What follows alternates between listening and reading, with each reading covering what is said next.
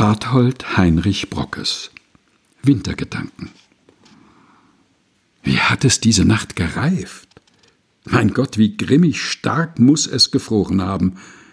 Wie schwirrt und schreit, wie knirrt und pfeift der Schnee bei jedem Tritt. Mit den jetzt trägen Narben knarrt, stockt und schleppt der Räder starres Rund, ja weigert gleichsam sich den kalten Grund, wie sonst im Drehen zu berühren. Fast alles drohe zu erfrieren, fast alles droht für Kälte zu vergehen. Wie blendend weiß ist alles, was ich schau, sowohl in Tiefen als in Höhen.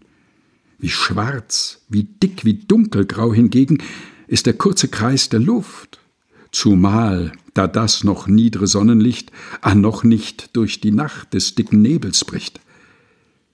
Es scheint, als könne man in einem greisen Duft die Kälte selbst an jetzt recht sichtbar sehen. Sie fänget überall ergrimmt an zu regieren. Drei Elemente selber müssen ihr schwer tyrannisch Joch verspüren und deren Bürger all das strenge Zepter küssen, das allem, was da lebt, Verlähmung, Pein und Tod, ja selber der Natur, den Untergang fast droht.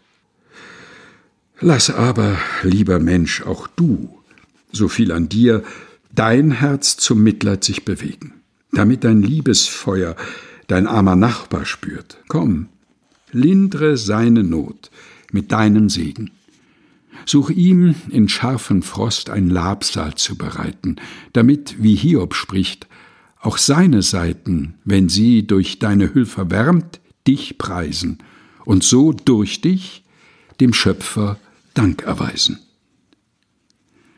Barthold Heinrich Brockes Wintergedanken gelesen von Helga Heinold